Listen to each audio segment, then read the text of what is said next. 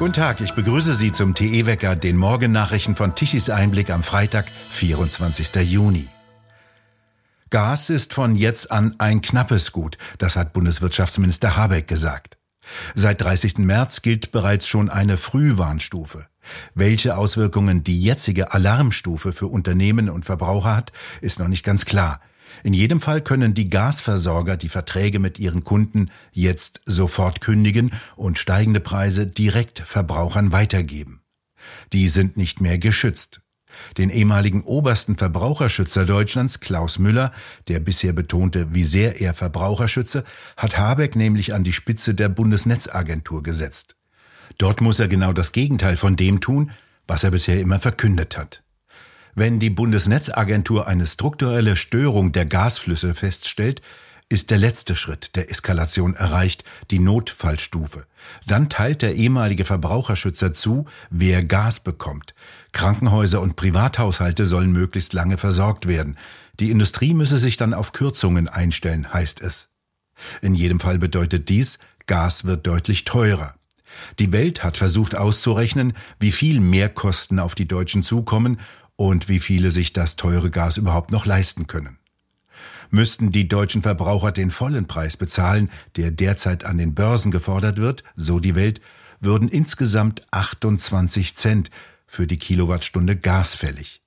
Also eine Verdopplung des bisherigen Gaspreises. Die Welt schließt auch Preise von über 30 Cent pro Kilowattstunde nicht mehr aus. Ein mittlerer Haushalt mit einem Verbrauch von 12.000 Kilowatt pro Jahr müsste dann gegenüber 2020 schon 2.640 Euro mehr pro Jahr bezahlen. Die Teuerung fällt deshalb so drastisch aus, weil die Versorger zurzeit noch russisches Gas zu sehr günstigen Preisen erhalten. Viele Deutsche dürfte das überfordern, weil sie keine ausreichenden finanziellen Puffer haben, stellt die Welt nüchtern fest. Dann stehen noch die Preiserhöhungen beim Strom an. Dort könnten sich die Kosten als Ergebnis grüner Energiepolitik auf 50 Cent pro Kilowattstunde verdoppeln. Währenddessen schalten die Grünen bis zum Jahresende die letzten drei Kernkraftwerke ab. Die FDP begrüßt die zweite Krisenstufe des Notfallplans Gas. Dies sei ein richtiger Schritt, so der stellvertretende Vorsitzende der FDP-Bundestagsfraktion Köhler. Die Gasversorger und Netzbetreiber seien aufgerufen, die Versorgungssicherheit in enger Kooperation gemeinsam sicherzustellen. Daneben müsste allerdings auch politisch alles daran gesetzt werden, den Gasverbrauch, insbesondere in der Stromproduktion, so weit und so schnell wie möglich zu reduzieren. Der Gasnotfall ist hausgemacht, dies sagt AfD-Bundessprecher Kropalla. Mit den Forderungen der AfD ließe sich nach seinen Worten der Gasnotfall abwenden und die Energiekrise sofort beenden. Die AfD fordert ein Ende der Russland-Sanktionen und die Inbetriebnahme von Nord Stream 2 sowie längere Laufzeiten für Kernkraftwerke und die Verwendung innovativer Kerntechnik. Außerdem solle der verfrühte Kohleausstieg zurückgenommen werden. Etwa ein Dutzend der 27 EU-Staaten sind nach Angaben des EU-Kommissars Timmermans von den reduzierten Gaslieferungen betroffen. Der russische Gazprom-Konzern führt technische Probleme an.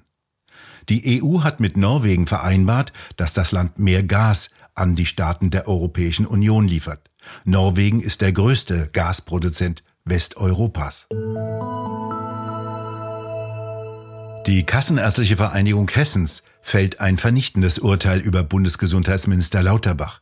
In ihrem Mitgliedermagazin sprechen der Vorstandschef Frank Dastisch und sein Stellvertreter Eckhard Starke Lauterbach die Eignung für den Ministerposten grundsätzlich ab.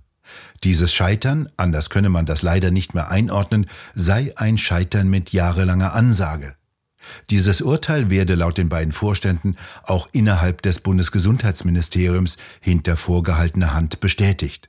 Was an Insider-Informationen aus dem Bundesgesundheitsministerium zu hören sei, lasse schlimmste Befürchtungen wahr werden, beziehungsweise übertreffe sie sogar noch.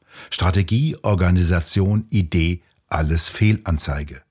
Der Bund sitze mittlerweile auf rund 70 Millionen Impfdosen, die bald ablaufen werden. Zugleich fantasiere der Minister nach dem grandiosen Scheitern der Impfpflicht davon, die Impfkampagne wiederbeleben zu wollen und ignoriere damit erneut, dass das Potenzial an Impfungen in Deutschland wahrscheinlich ziemlich ausgeschöpft sei, so die beiden Kassenärztevertreter. Schon seit längerem ist Schloss Elmau bei Garmisch-Partenkirchen vollständig abgeriegelt.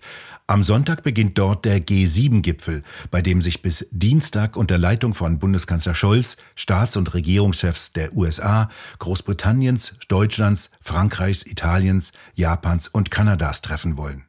Vor einem Münchner Hotel gingen in dieser Woche acht Mannschaftswagen der Polizei in Flammen auf. In dem Hotel sind Polizisten untergebracht, die beim G7-Gipfel eingesetzt werden. Die Ermittler gehen von Brandstiftung aus. Für Samstag sind in München Demonstrationen angekündigt, bei denen laut Münchner Einsatzleitung der Polizei mehr als 20.000 Teilnehmer kommen könnten. Am vergangenen Dienstag wurden Manipulationen an Stromverteilerkästen innerhalb des Sicherheitsbereiches rund um den Tagungsort bekannt, die als teilweise gefährlich eingeschätzt wurden. Insgesamt sind rund um den G7-Gipfel 18.000 Beamte im Einsatz. Auch beim vergangenen G7-Gipfel vor sieben Jahren in Elmau wurde die Gegend hermetisch abgeriegelt. Damals sagte übrigens Merkel angesichts der Grenzöffnungen und unkontrollierten Migrantenströme, Grenzen ließen sich nicht schützen. Merkel schloss bei diesem Gipfel 2015 den russischen Präsidenten Putin aus.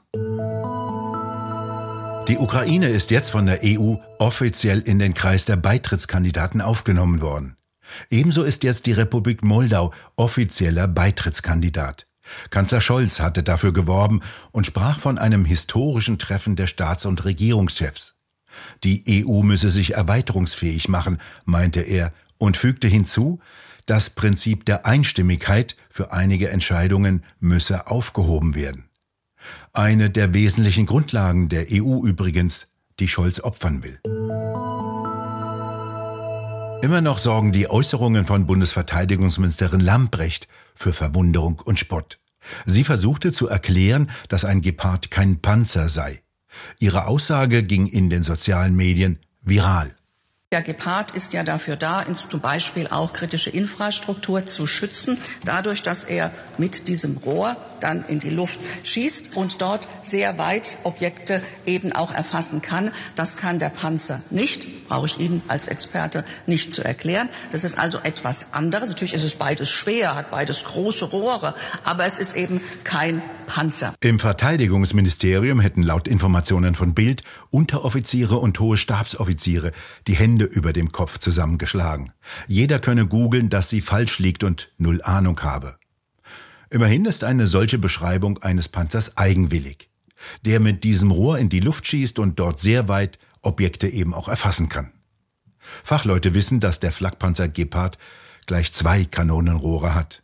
Jetzt müsste ein Fachkundiger der Ministerin noch erklären, dass das zweite Rohr kein Reserverohr ist.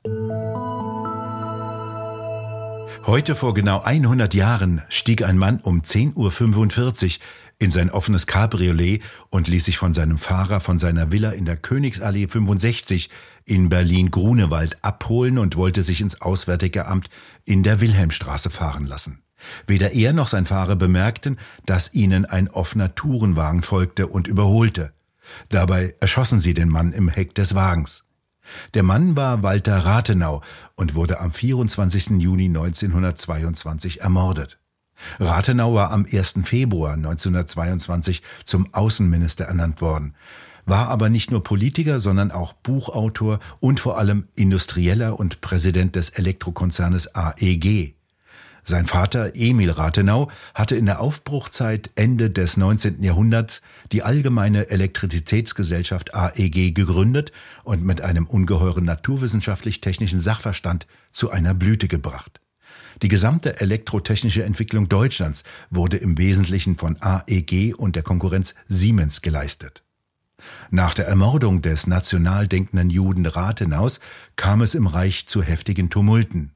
Die Attentäter aus dem rechtsnationalen Bereich wurden rasch verhaftet und verurteilt. Das Gericht führte seinerzeit das Verbrechen auf die Wirkung antisemitischer Hetzparolen zurück. Wie geschwächt ist unsere Demokratie? Darüber diskutieren Roland Tichy und Frank Henkel mit den Schriftstellern Uwe Tellkamp und Klaus Rüdiger May in der neuesten Ausgabe des Talks Tichys Ausblick. Wer sind wir, wer wollen wir bleiben? Die Bundesregierung hat sich ja beantwortet. Sie will sich im, äh, im, im, Sinne von Bert Brecht, hat man das Gefühl, ein neues Volk suchen. Also das alte Volk war irgendwie ein bisschen widerborstig. Äh, äh, Brecht hat darüber gespottet, vielleicht sollte sich die Regierung ein neues Volk suchen, nach dem Volksaufstand in der DDR. Und jetzt macht die Regierung, sie sucht sich ein neues Volk. Oder geht es zu weit? Ist das schon faschistoid, was ich sage?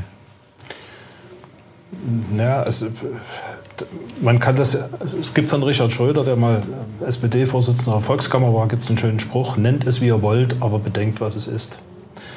Und ähm, das, was wir erleben, braucht ja nur, wir sind in Berlin, in die, in die Schulen zu gucken, wie sich es verändert hat. Wie wir es nennen, ist gleichgültig. Das Faktum interessiert mich. Auf dem Platz, sagt der Fußballer. Und für mich ist halt die Frage, was bedeutet das für uns in der Gesellschaft? Wie wird die sich entwickeln? Die zunehmenden Spannungen, wohin führen die?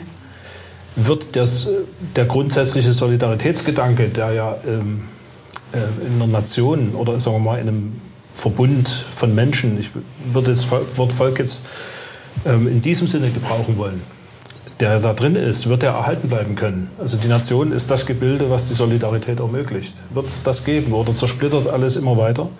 Nehmen also dann die Spannungen zu in der Gesellschaft, die Brüche zu in der Gesellschaft und es fliegt irgendwann der ganze Laden um die Ohren. Das, ist, das sind die Grundfragen, vor denen wir stehen. Und die mit, äh, sagen wir mal, der Politik, wie wir sie sehen, nach meiner Meinung nicht wirklich gelöst wird. Die vollständige Diskussion finden Sie auf der Webseite von tichiseinblick.de. Sonniges und warmes Wetter wird sich über Deutschland ausbreiten. Heute schwappen sehr warme, aber auch sehr schwüle Luftmassen von Südwesten über das Land. Eine Wolkenfront zieht auf. Nachmittags und abends sind örtliche Starkregen mit heftigen Gewittern möglich. Temperaturen nicht mehr ganz so warm wie gestern. Sie bleiben bei 25, 26 Grad im Westen und erreichen bis zu 31 Grad im äußersten Osten. Dort bleibt es heute noch trocken und heiß. Wir bedanken uns fürs Zuhören. Schön wäre es, wenn Sie uns weiterempfehlen. Weitere aktuelle Nachrichten lesen Sie regelmäßig auf der Webseite tichiseinblick.de. Und wir hören uns am kommenden Sonntag zu unserem Sonntagswecker wieder, wenn Sie mögen.